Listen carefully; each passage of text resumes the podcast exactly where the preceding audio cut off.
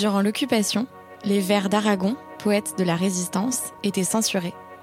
Pour les lire, il n'y avait qu'une solution, les recopier à la main et les transmettre sous le manteau. Dans cet épisode, Ulysse évoque un poème d'Aragon qui lui est cher, la ballade de celui qui chanta dans les supplices.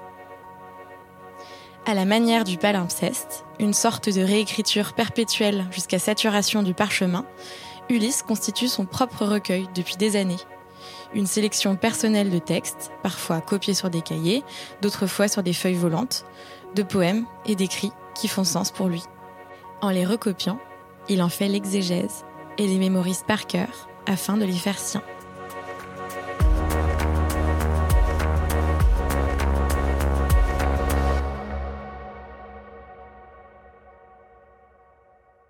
J'ai beaucoup de carnets dans lesquels je note plein de choses. Et là, c'est deux feuilles. Alors pour le coup, c'est un papier qui est euh, donc légèrement jauni. Je pense qu'il a été un petit peu, peut-être très légèrement jauni par le temps, mais initialement c'était un papier qui n'était pas purement et simplement blanc. Comme il s'agit d'un poème que j'ai recopié, c'est par strophe de quatre vers à chaque fois. Et l'écriture, bah, c'est euh, au stylo plume. Euh, dans le fait d'écrire à la plume, il y a quelque chose d'un peu peut-être solennel, ou en tout cas dont la représentation est un peu différente pour moi. C'est-à-dire qu'à partir du moment où je vais écrire à la plume, je vais déjà pas écrire forcément de la même manière, et l'acte d'écriture aura quelque chose de différent. Et, euh, en l'occurrence, c'est une écriture bleue, euh, assez simple. Pour le coup, c'est une plume qui est assez euh, large, j'ai l'impression. Et c'est mon écriture qui est plutôt jolie, je trouve. J'aime bien mon écriture de manière générale. Voilà, c'est une écriture un peu penchée. Et, et là, en l'occurrence, c'est un poème de Louis Aragon que j'aime beaucoup, un de mes auteurs préférés. Donc, c'est un poème d'Aragon qu'il a écrit pendant la guerre.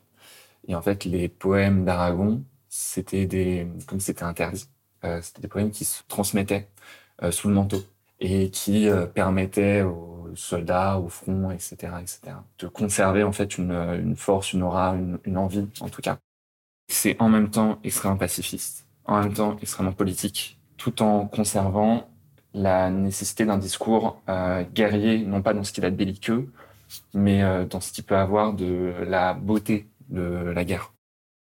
Ça raconte de manière relativement explicite la vie, les errements, les, les choix auxquels est confronté un prisonnier de guerre. Moi, je pense que c'est un poème que j'aime beaucoup parce que déjà les vers sont magnifiques et l'écriture d'Aragon, je la trouve euh, absolument merveilleuse. Ça parle non pas de la guerre en réalité, mais ça parle plutôt de euh, de l'espoir, de la détermination, de du don de soi et de sa personne, de la fidélité beaucoup à des valeurs, à soi-même. Comme ça, sur une première lecture, ça pourrait être la fidélité à euh, la patrie ou des choses comme ça qui me sont pas forcément extrêmement, euh, voilà, auxquelles je suis pas viscéralement accroché, euh, pour ainsi dire. Mais je pense que c'est, je pense qu'il s'agit de ça. C'est plutôt un, discours et un poème qui moi me rappelle à l'importance d'être intègre. Ouais, des, commandements un peu de vie personnelle. Je pense que c'est là-dessus que les choses, en se couchant à l'écrit, dans l'écriture et aussi dans la conservation de l'écrit, ça permet de se rappeler à soi aussi. Se rappeler à soi et de se rappeler à qui on était avant. Et c'est pour ça que moi, c'est un facteur assez déterminant de, bah, de l'intégrité, justement.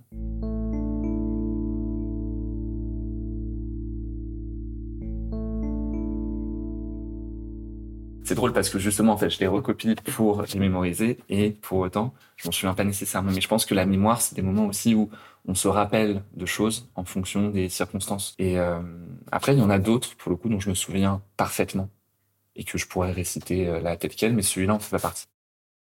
Et, donc, je l'ai recopié parce que c'est un poème que j'avais adoré, dont je voulais me souvenir et que j'avais envie de faire ce travail de recopiage c'est très important le recopiage. Ça fait un petit peu suranné comme ça parce que c'est quelque chose qui s'inscrit beaucoup dans le cadre de l'école. Mais je pense que c'est quelque chose qu'on fait peu, voire plus, et qui pour autant est hyper, euh, hyper important. Je trouve que j'aime bien l'action et le fait de recopier quelque chose. De manière générale, pour euh, déjà c'est toujours laisser une trace dans le fait de recopier. C'est une reproduction. Et en fait, recopier, c'est toujours une forme de multiplication un peu exponentielle. Plus on recopie et plus d'autres gens peuvent recopier, et plus un texte est nature à être recopié à nouveau et donc à se répandre.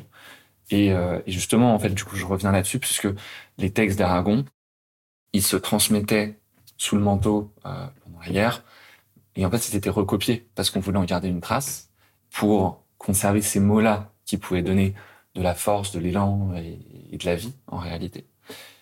Et en même temps, on le recopiait pour l'apprendre, on le recopiait pour le transmettre.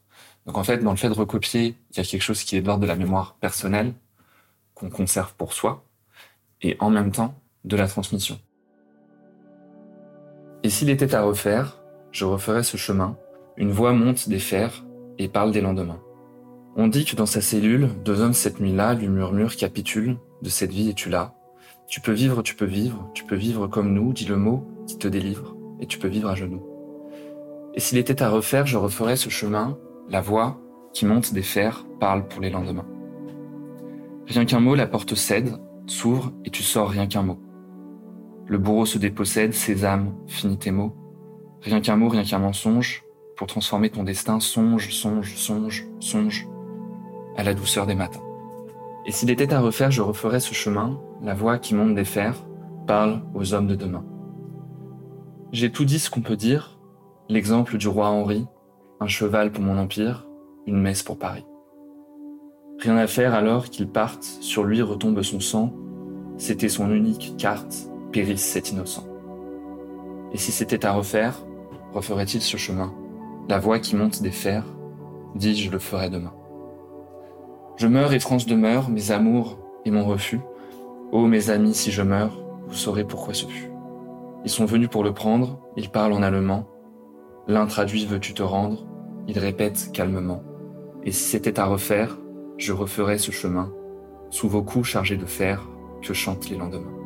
Il chantait lui sous les balles, des mots sanglants élevés. D'une seconde rafale, il a fallu l'achever. Une autre chanson française, à ses lèvres est montée, finissant la Marseillaise pour toute l'humanité. Ben, en fait, je trouve que c'est un poème qui a beaucoup de sentiments contradictoires et c'est ça que j'aime beaucoup. Mais en même temps, c'est extrêmement doux, tendre, immanent parce que c'est quelque chose d'assez grandiose en soi et en même temps qui parle beaucoup de l'intime puisqu'il y a quelque chose de très personnel, quelque chose qui va un petit peu au-delà des dialogues un peu trop véhéments qu'on peut avoir un petit peu avec soi-même. Moi, je sais que je peux avoir tendance parfois à être un peu dans des ressassements où je tourne beaucoup autour de mes propres euh, questionnements, interrogations, où je vais faire de, de sujets euh, totalement euh, anecdotiques, des questionnements d'importance. Et en fait, c'est ce poème-là et d'autres d'Aragon d'ailleurs que j'aime beaucoup parce que ça me rappelle un petit peu à ce qu'il y a de futile et ce qu'il y a d'essentiel, à justement s'attacher à l'essentiel pour un peu s'affranchir du superflu. Il y a un autre poème de, de Louis Aragon, justement, que je me souviens, je crois, c'est La Rose et le Réséda. Et c'est celui qui croyait au ciel, celui qui n'y croyait pas, euh, quand les blés sont sous la grêle, fou qui fait le délicat, fou qui songe à querelles au cœur du commun combat. Et c'est un peu ça. Fou qui songe à querelles au cœur du commun combat. C'est un truc. Euh... moi, ça me parle. Je trouve ça beau et je trouve ça doux et je trouve ça précieux et assez rare en fait. Et en fait, c'est à ça que je pense sert aussi euh, l'écriture. Quand on écrit, et euh, autant quand on écrit que quand on se réfère à des textes, ça nous permet de nous rassembler. Ça amenuit un petit peu euh, l'éclatement du, monde, de soi, de la pollution qu'on peut avoir un peu en permanence partout, hein, mais euh, c'est quelque chose auquel je reviens parce que ça me permet de me rassembler de me retrouver aussi.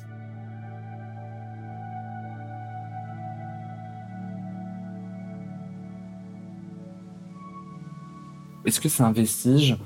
À la fois, je dirais que c'est pas vraiment un, un, vestige, mais ça a quand même quelque chose du vestige dans le sens où il y a dans le, le vestige, quelque chose qui est un peu de l'ordre, bien évidemment qui est de l'ordre du souvenir, et aussi qui est de l'ordre de ce qui a survécu d'indemne.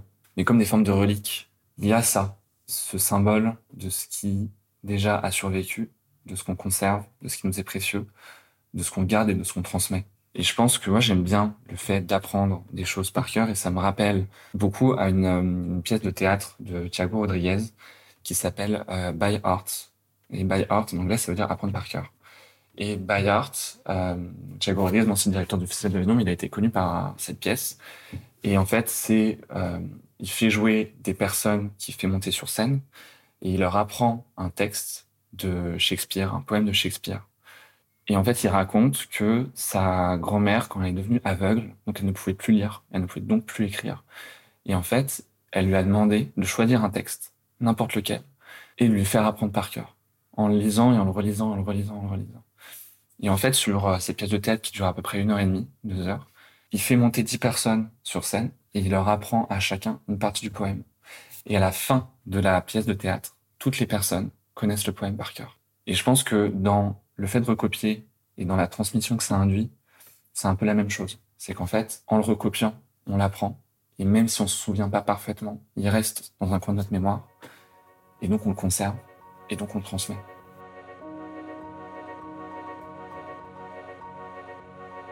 Je suis Colline Ohaillon et vous venez d'écouter Vestige. Le mixage son a été réalisé par Tiernan Pirouet et le thème musical composé par Adrien Cutillas.